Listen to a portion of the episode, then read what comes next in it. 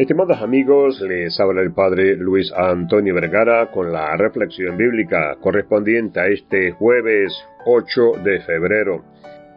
El Evangelio está tomado de San Marcos capítulo 7 del 24 al 30. En este pasaje, Jesús se encuentra en la región de Tiro y Sidón, un área que estaba fuera del territorio judío. Una mujer sirofonicia cuya hija estaba poseída por un espíritu maligno, se acerca a Jesús en busca de ayuda. La mujer sirofonicia, a pesar de no ser judía, reconoce el poder y la autoridad de Jesús y se postra ante él, pidiéndole misericordia para su hija. Sin embargo, Jesús responde de una manera desconcertante.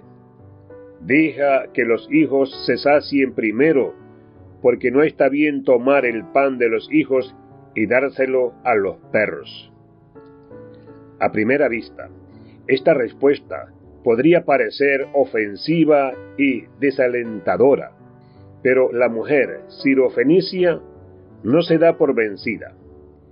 Ella muestra una fe inquebrantable y con humildad responde, es cierto, Señor, pero también los perros debajo de la mesa comen las migajas de los hijos. Con estas palabras, la mujer demuestra una profunda comprensión de la misericordia y el poder de Jesús. Ella sabe que incluso las migajas de su gracia son suficientes para sanar y liberar a su hija.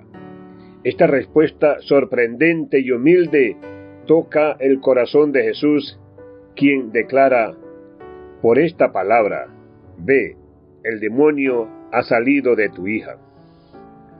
Esta historia nos enseña varias lecciones importantes. En primer lugar, nos muestra que la fe puede encontrar la gracia y la misericordia de Jesús en cualquier lugar y en cualquier momento. Aunque la mujer sirofonicia no era parte del pueblo judío, su fe y humildad fueron recompensadas. En segundo lugar, esta historia resalta la importancia de la persistencia en la oración, a pesar de la respuesta aparentemente desalentadora de Jesús, sino que perseveró en su petición.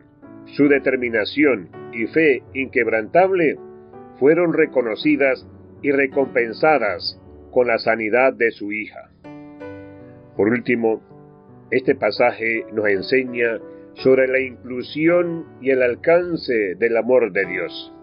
Jesús, al mencionar los perros, estaba usando una metáfora comúnmente usada por los judíos para referirse a los gentiles, sin embargo, la respuesta de la mujer sirofenicia ilustra cómo incluso aquellos considerados como perros pueden recibir la gracia y la misericordia de Jesús.